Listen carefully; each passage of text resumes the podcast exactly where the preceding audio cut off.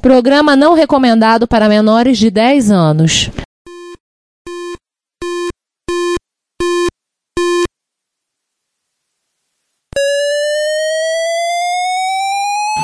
ZX Spectrum 81, Dragon Vic and R81, Commodore 64, Amsterdam and Acorn Electron, cheaper BBC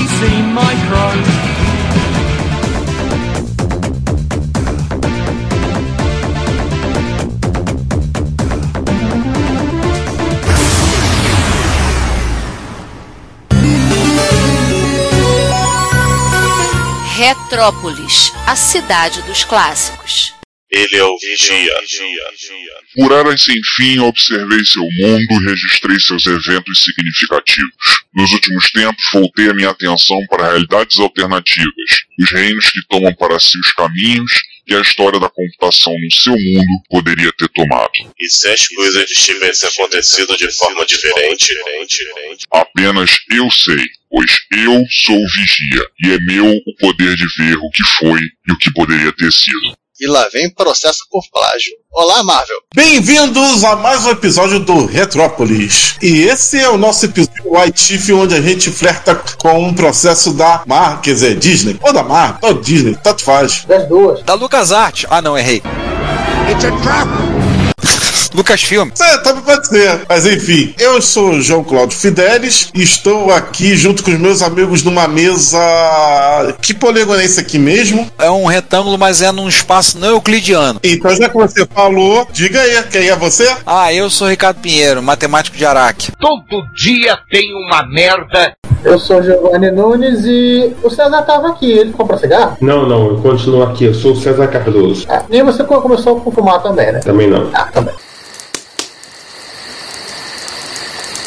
E desta vez, os pontos de inflexão na linha do tempo somos nós, os membros desse podcast. E agora você escuta, ou não.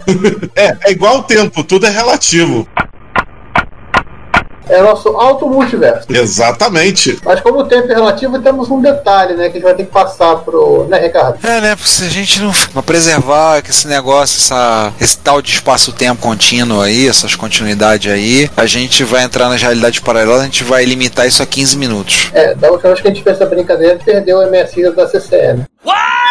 Não era pra contar essa história. Pois é, né? O da Anacon então nem se fala, né? O da Anacon não rolou, mas o da CCE ficou perdido em algum canto. E o da Racimec, hein? Ah, felizmente não aconteceu.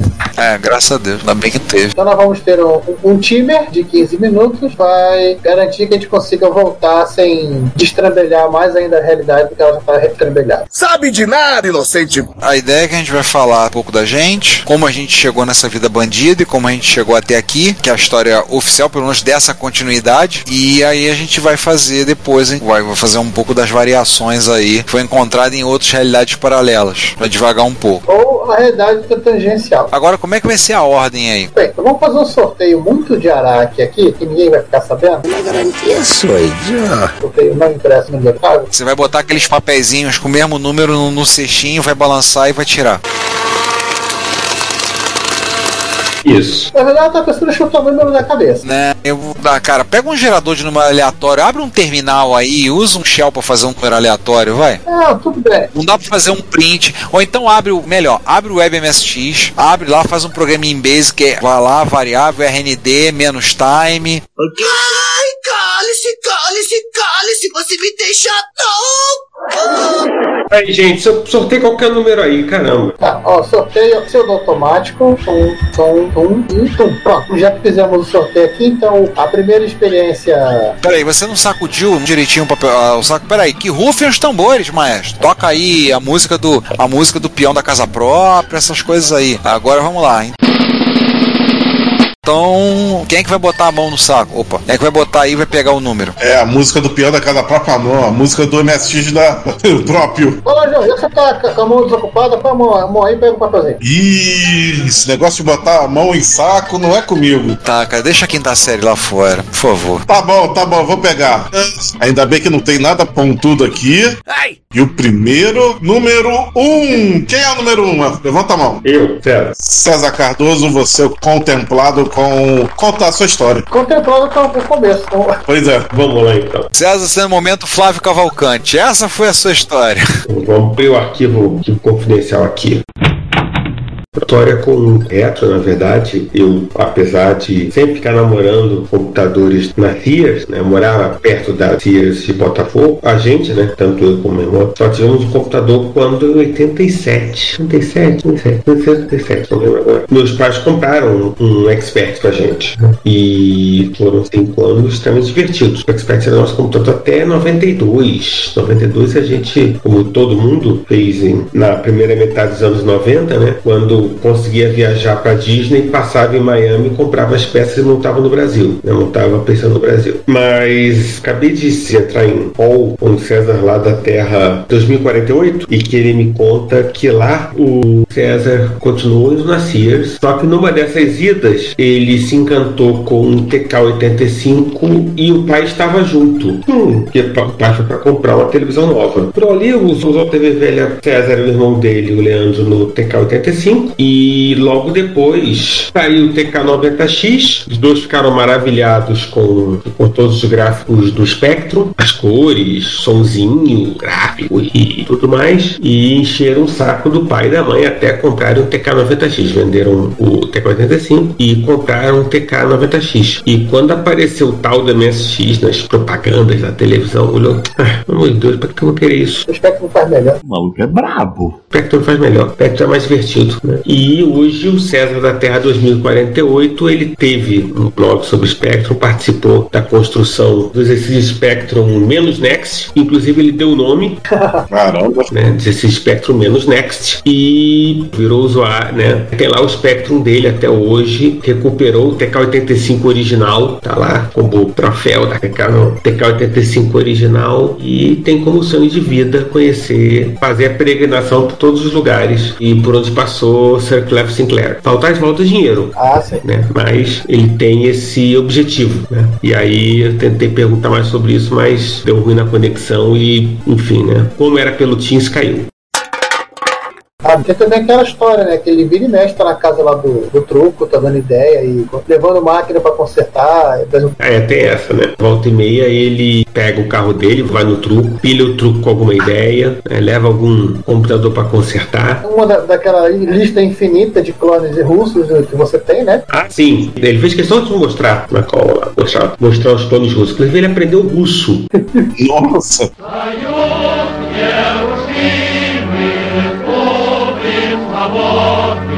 Ele aprendeu russo para trabalhar com os clones de russos né, de Spectrum e, e continua trazendo, né? Porque na Terra 2048 não existe guerra da Ucrânia, então ele continua normalmente trabalhando com russos e cada dia descobre uma coisa nova e continua achando o MSX uma bobeira, uma bobagem que o Spectrum faz melhor.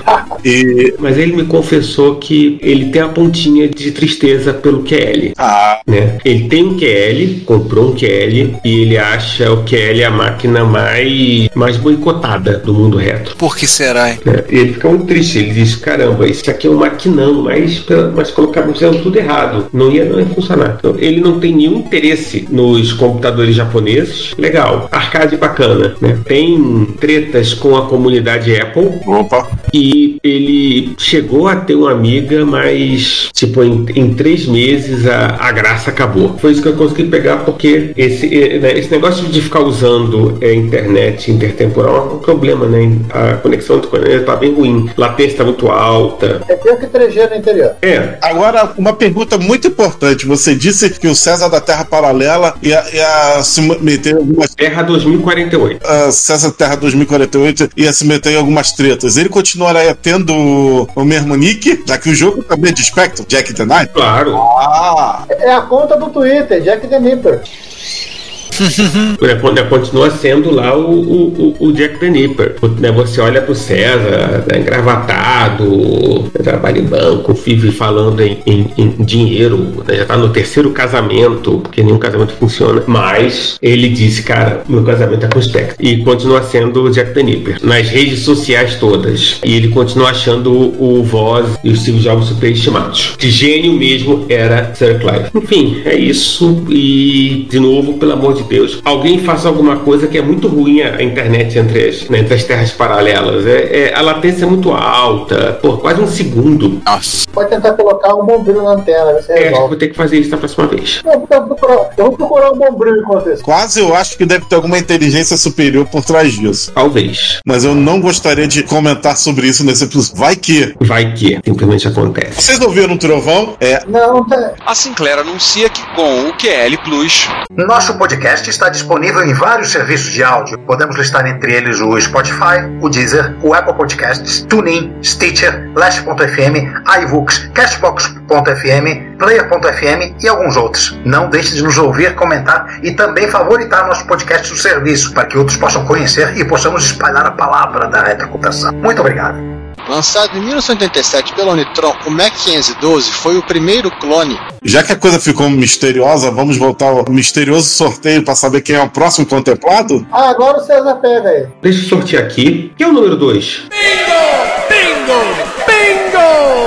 Não é três, tá errado. Não, aqui tá o número 2. Quem é o número 2? Número 3. Opa, eu, eu, eu. Pera aí, João, só rebobinar, terminar de rebobinar aqui a, a cordinha, que é a cordinha multidimensional. Pera aí, acabou. Rebobinou, rebobinou, pode dar play? Pode se jogar sua terra desconhecida, pouco conhecida. A minha história começa lá no. Agora, distante dos anos 80, né? Lá nos inícios dos anos 80, que eu oficialmente ganhei um Atari da Polyvox. Sim, o começo de tudo foi um videogame. E foi o glorioso Atari, no qual eu joguei muito. E lá eu tive acesso ao primeiro caderno de games, primeira publicação de games que eu tive acesso, que era o caderno do jornal o Globo que saía sobre videogames. Era o videoguia? Videoguia, videoguia. Isso, era videoguia. Durante a pandemia eu achei os meus recortes do videoguia da época. Eu passei no scanner há um tempo atrás e botei, tem uns PDFs. Acho que eu cheguei a mandar lá pro dataset. Nossa, Passei várias que eu tinha aqui. Vou baixar com gosto, que eu perdi o meu. Eu tinha colecionado, mas Esse é aquele que ficava escondido. Na seção de classificados. Ele mesmo. Isso aí. Vamos colocar numa sessão porque negócio de game tá bombando. Não, diabo, não é de classificado. O moleque se vê, pô. O começou a ter muitos leitores. Por curiosidade, o Márcio Erlich, que fez, saiu da área de jornalismo, é psicólogo formado. Mas antes de ele ser psicólogo, ele passou pela área de propaganda e marketing. Sim, sim, sim, sim. Ou seja, o cara tava, tava em várias áreas. é. Está, né? Ainda no final do nosso parênteses. E ele ali no meio também falava de jogos de computadores, ali meio timidamente.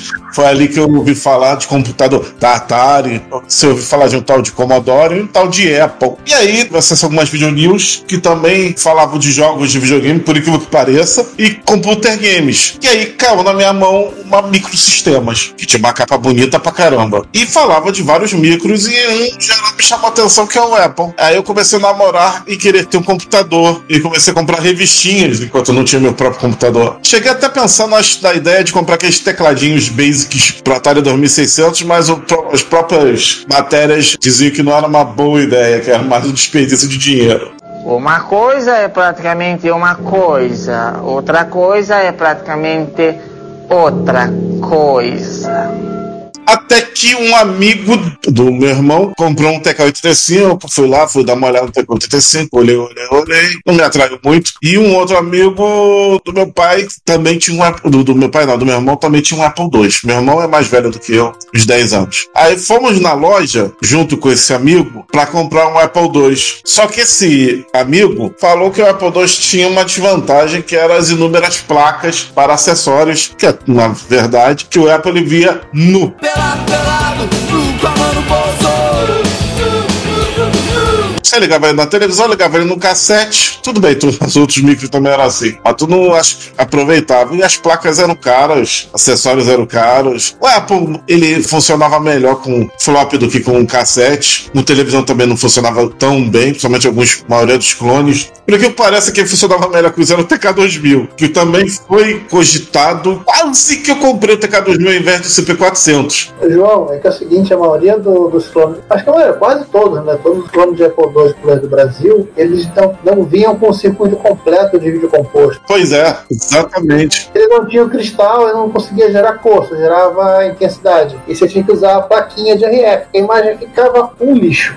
Desgraça de televisão do satanás! Isso. TK2000, por que parece, é um dos poucos que tinha isso corrigido no projeto. Apesar das cores não serem 100% as mesmas que deveriam ser no Apple II. Só que ele sugeriu que o CP400 seria melhor para mim, garoto que estava iniciando no mundo da computação. E meu pai também olhou entre o Apple, o TK2000 e o CP400 e tem os, dos três esse era mais barato. E aí eu fui convencido a pegar o CP400. Tá, beleza. Fui de CP400, estava satisfeito até o momento. Só que depois, quando foi começando a crescer, engraçado, pela primeira vez, até talvez antes dessa empreitada do CP400, eu já tinha ido uma ou duas vezes, quando eu era bem pequeno, com a minha mãe, e ela chegou, a pai de me levar no fliperama. O estranho, o bizarro, o inesperado. Caraca. O que pode ser, talvez, para muitos que estejam me ouvindo aí, um sonho de infância. Geralmente as mães são contra. A mãe é a primeira a te expulsar do fliperama. Não, depois ela soube o que, que era um fliperama e não gostava, mas nesse início, ela, toda ingenuamente, ela. Mas é que negócio, diz qual mãe que gostava de fliperama. Pois é. E era um fliperama que, que tinha ali na praça de Quintino e, e ele estava vazio. Talvez por isso que bem limpinho, bem apessoado, as máquinas não estavam no volume alto, era perto de casa, então acredito eu, o ambiente enganou ela. Enganei um povo na casca do ovo. tinha acabado de abrir, muito diferente dos fliperamas pé sujo que a gente frequentava um pouco tempo depois. Quando eu comecei a andar sozinho, pra escola sozinho e tudo mais, eu comecei a frequentar esses fliperamas mais indesejáveis. E lá eu vi joguinhos hum, muito melhores que do Atari ou do CP400 juntos. Precisava de algo, como é que é, mais uma potência nos meus jogos. E aí, o que que acontece? Na Microsistemas veio talvez a solução da época, que era uma matéria do Renato de Giovanni falando sobre o padrão MSX, um padrão de micros japoneses super potentes, super poderosos e com várias features. Controlava até robô, tartaruga e, e braço robótico, vejam só vocês. E laserdisc. Nada disso era mentira. Só nunca tinha chegado aqui na mão do brasileiro por motivo de força maior, né? Enfim. Aí eu pensei, pô, uma máquina dessa só, só no Japão mesmo. Eis que em algumas edições seguintes já estavam anunciando o Expert Hot Beat baseado no padrão MSX pra você adquirir no Natal daquele ano. Gente, acho que a gente tá falando de 1985, né? Isso, foi Natal de 85. Passei um bom ano aí pedindo um MSX, por que parece o Hot Beat, porque eu tinha visto um programa lá de informática na televisão que mostrava o Hot Beat. Era aquele programa com aquele sujeito, o Levi Fidelix.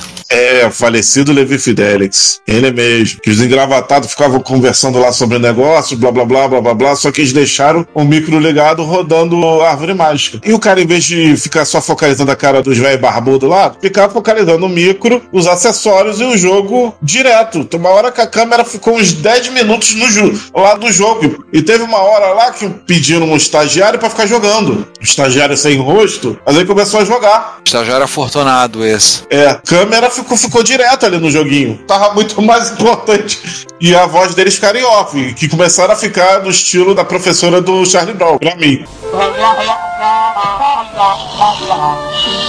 Tinha da cabeça que eu tinha comprado o meu Expert, que depois eu fui na loja e me convenceram. é, sempre me convence até o que eu não quero. Ai, que burro, dá zero pra ele. Só que dessa vez foi por um bom motivo. O Expert era mais vistoso, com teclado separado etc. Só que a minha convecção foi uma aula de padrão MSX. Olha que legal. O vendedor pegou o cartucho de árvore mágica, espetou no Expert de demonstração lá e eu vi todo o seu esplendor árvore mágica rodando. Curiosamente, eu não levei o árvore mágica para casa, porque o cartucho era caro para um. É, Você não tá errado, não. Era caro pra cacete mesmo. Sim, é só palavrão que eu tô falando. Tô falando que eu tô errado. Tô do palavrão só. Louco, tio. E acabei não levando cartucho. Levei uma fita com dois jogos. Um, um porque eu vi o nome e já jogava a máquina do fliperama e foi primeira decepção logo de cara do MSX. E o outro foi recomendação do vendedor. Que negócio leva a fitinha, muito mais barato. Beleza. Duas fitinhas aí, é, cada jogo era uma fita. É, cada jogo em fita. Isso aí. Daquelas fitas Orion, Soft Christ, as marcas lá, né? Um eu fui pelo nome e me, me estrepei, que foi o Green Beret. Ai, ai. E outro foi uma recomendação. Não tinha o Árvore Mágica em fita, só tinha cartucho. Ele, ele foi pra próxima leva de, de jogos que eu peguei. Mas o outro jogo, sim, esse valeu o Expert. Eu cheguei a ver um jogo melhor do que o Árvore Mágica e outros joguinhos que eu tinha visto. Acho que eu cheguei a ver Time Pilot também rodando no MSX antes de ter um. O Pitfall 2. Vi alguns poucos jogos pontuais, mas o Green Beret eu vi pela primeira vez em casa. Eu fiquei um pouco decepcionado. Mas o outro jogo foi um jogo que o vendedor me recomendou e eu, muito obrigado pelo bom gosto do vendedor. Foi um vendedor super honesto. O cara me indicou nada mais, nada menos que Zanak.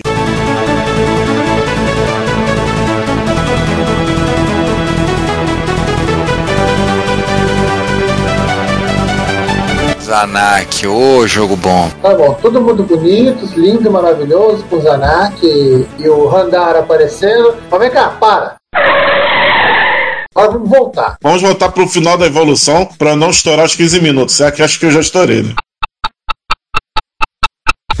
Depois do cassete eu tive Drive, tive Mega RAM, passei o MSX para 2.0, kit DDX, a Mega RAM era CVS, sim, e tive até impressora, uma Graphics TA. Mas eu tava querendo também experimentar um pouquinho. Eu- aí eu já tava já nas drogas de comprar revista importada. Ambiente de música é ambiente de droga. Aquelas Crash, até uma Commodore User. Falou, a Commodore User que eu vi um tal de Commodore 64. Ele era figurinha fácil em muitas revistas americanas, né? É, pô, esse trem aí, será que trem é bom? E surgiu uma oportunidade de comprar um. E eu tive durante algum tempo a convivência aqui do C64 com o MSX. Que eu sou rica! Comprei um com vários disquetes e um drive 1541. É, você tá esquecendo de contar esse detalhe. Você foi infeliz. 1541, drive mais lento da minha vida. Olha, eu vou falar uma coisa, que eu se eu só tivesse MSX1, talvez eu tivesse gostado um pouco mais do Commodore 64. Eu gostei da máquina, mas, principalmente da música. Música eu sempre falava do tipo, ah, o MSX de áudio não chega perto do Commodore 64, realmente. PSG não chega perto. Tudo bem, tem gente que uma questão de gosto vai preferir PSG ao CID. E eu só fui conhecer um pouco depois, num evento, o FM do MSX. Bem lá pro finalzinho da era MSX. Só que a gente também já tá chegando, como eu disse, no finalzinho da era do MSX e na revista importada eu comecei a ver aquele que foi dito como um microcomputador do século. A máquina que muitos queriam. Estamos falando do Commodore Amiga. Only Amiga makes it possible. Então, eu fiz uma coisa que era comum naquela época. Assim como foi vendido o CP400 quando eu peguei o MSX, na realidade, quando eu peguei o Drive, que, que foi vendido o CP400, não foi assim tão de cara. Eu vendi o Commodore, mais o MSX com tudo, menos a impressora. Vou explicar por quê. E eu usei na Amiga impressora? Não, eu usei Amiga num outro computador que também apareceu nesse período. Meu pai me deu mais uma grana e comprei o Amiga. Eu comprei ele usado e ele veio com uma expansão de RAM de 2 megas e meio. Não, de 2 megas, porque o meio era ele. E uma A520 e tudo mais, eu comprei ele usado, mas o micro tava semi-novo, tava bonitinho. Se o Amiga pra você comprar a 999 dólares, com 512, e acho que pelada a 520, eu paguei, se eu não me engano, entre 750 a 800 dólares ele com, com esses equipamentos. E alguns disquetes de 3,5, disquete 3,5 vale a grana pra caramba. Ali, verdade. Veio uma caixa, 50 disquete. Ou seja, era dinheiro pra caramba ali. Tudo coisinha pirata, salvo o, o? Sim, mas é dinheiro pra caramba ali em disquete. Aí o que, que eu ia falar? O outro computador que chegou mais na época do Amiga, que não era um computador que eu considerava meu, é que na época meu pai tinha uma loja, uma lanchonete, e botou na cabeça que queria que eu administrasse isso no computador. E comprou um AT286 com monitor CGA. Um disk de 40, 80 e um flop de 5 quartos ou de 3,5. Só que 3,5 foi meio que eu botei na conta pra ele comprar, pra, pra eu ter um, um intercâmbio ali com a amiga. E também dele comprar uns disquetezinhos a mais de 3,5 pra mim. A impressora do MSX foi usada lá no PC, porque ela é Centronics e tudo mais. Só tem que comprar outro cabo. Não esqueçam disso. A impressora era meio lerdinha, mas pra gente é o que importava. Bom, eu acho que esse é o final. Depois eu fui seguindo aí a, a história. Eu acho que o resto eu já, já contei lá e tudo mais. Mas acho que essa é a parte que importa. Vamos agora a me comunicar telecineticamente, porque a conexão tá ruim, né? Com o João da Terra 171. Oh.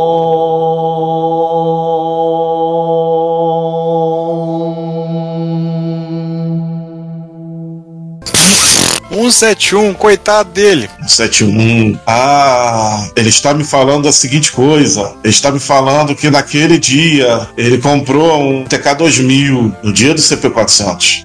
Ele, ele bateu o pé e queria um Apple. É, mas o Apple não, não, não é da a grana, mas eu acho que deu pra juntar um pouquinho mais de grana e pegar o TK2000. Mas eu levei pra casa em cassete o Karaté. E um outro jogo, Cavernas de Marte, era esse? Um Adventure, que eu não gostei na época, que era todo em inglês. Enfim, aí logo depois eu me enveredei pelo, pelo TK3000. Depois de ter ficado um tempo com o TK2000, eu fui pro TK3000. Isso na época que ele saiu. Ali naquela meiuca também do TK90, do MC1000 e do MSX. Não, a TK3000 saiu em 86. Ah, sai até depois, né?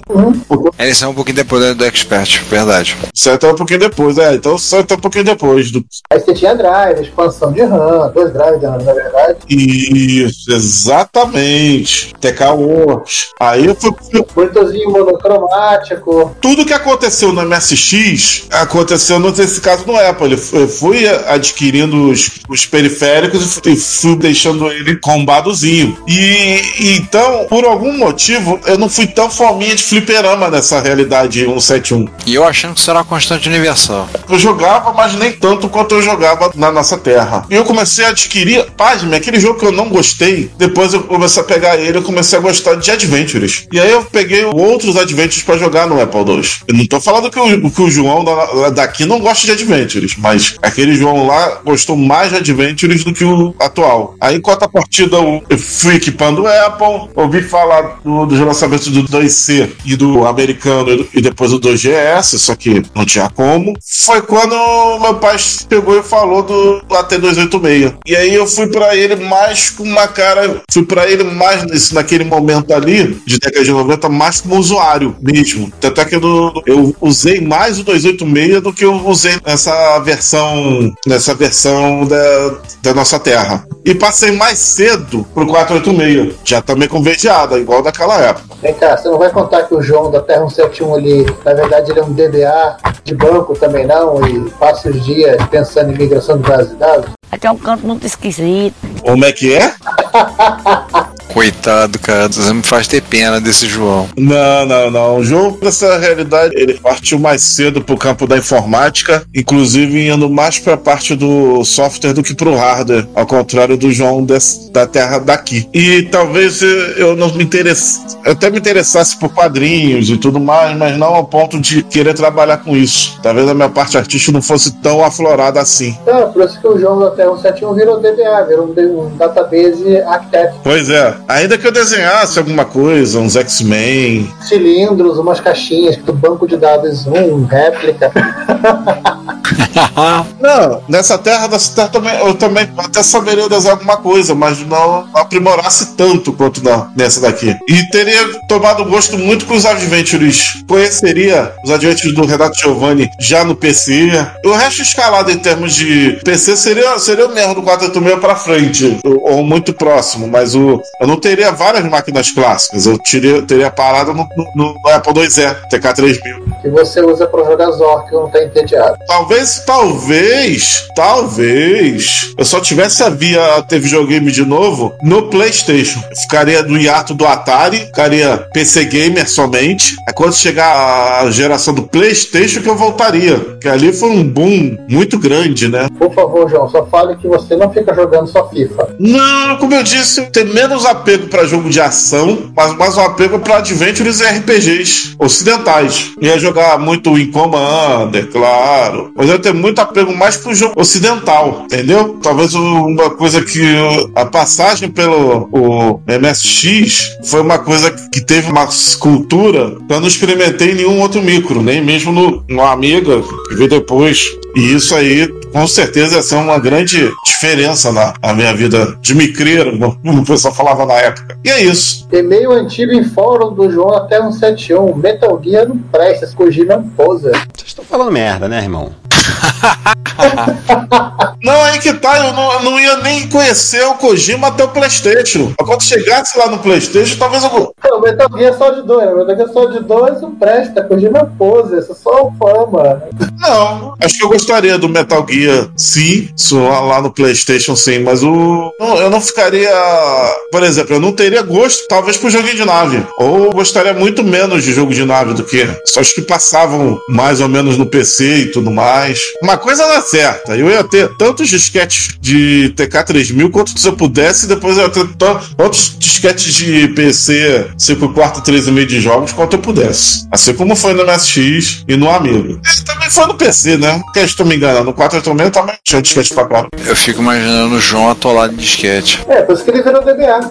Cara, quase aconteceu num passado recente, que eu já tinha disquete pra caramba, uma galera firme me doou ao mesmo tempo um monte de disquete. Veio o Márcio, veio não sei quem, veio não sei quem lá e tudo mais. Um cara que trabalhou na Knight, lá que não era o Duduma, mas que, que me mandou disquete de várias Pirata House daqui, original, mas aquela doação que veio disquete pra caramba. Tive que separar muito do joio do trigo. Senão eu teria hoje aqui em casa 5 mil disquetes. Essa a gente ficava doido por disquete, né? Teve disquete que eu literalmente joguei fora. Você já, já tá na América do Dodô usada, de ter disquete suficiente pra cobrir a- o teto da, da sua casa. Ah, é, eu, eu cheguei, cheguei, cheguei perto disso. Então, telhado. Porque eu cheguei e falei, não, peraí, calma, calma. É aquela, aquela época, todo mundo se, se desfazendo. Aí realmente eu nunca teria Commodore 64, MSX e nem Commodore Amigo. E porque eu talvez eu, e eu gostaria até mais ainda de PC. A plataforma que eu vou falar pra vocês que de certa forma eu não desgosto dela. Cheguei a, como é que é, aprendi até a gostar dela de certa forma. Não tem problema com ela, tem até uns amigos que são.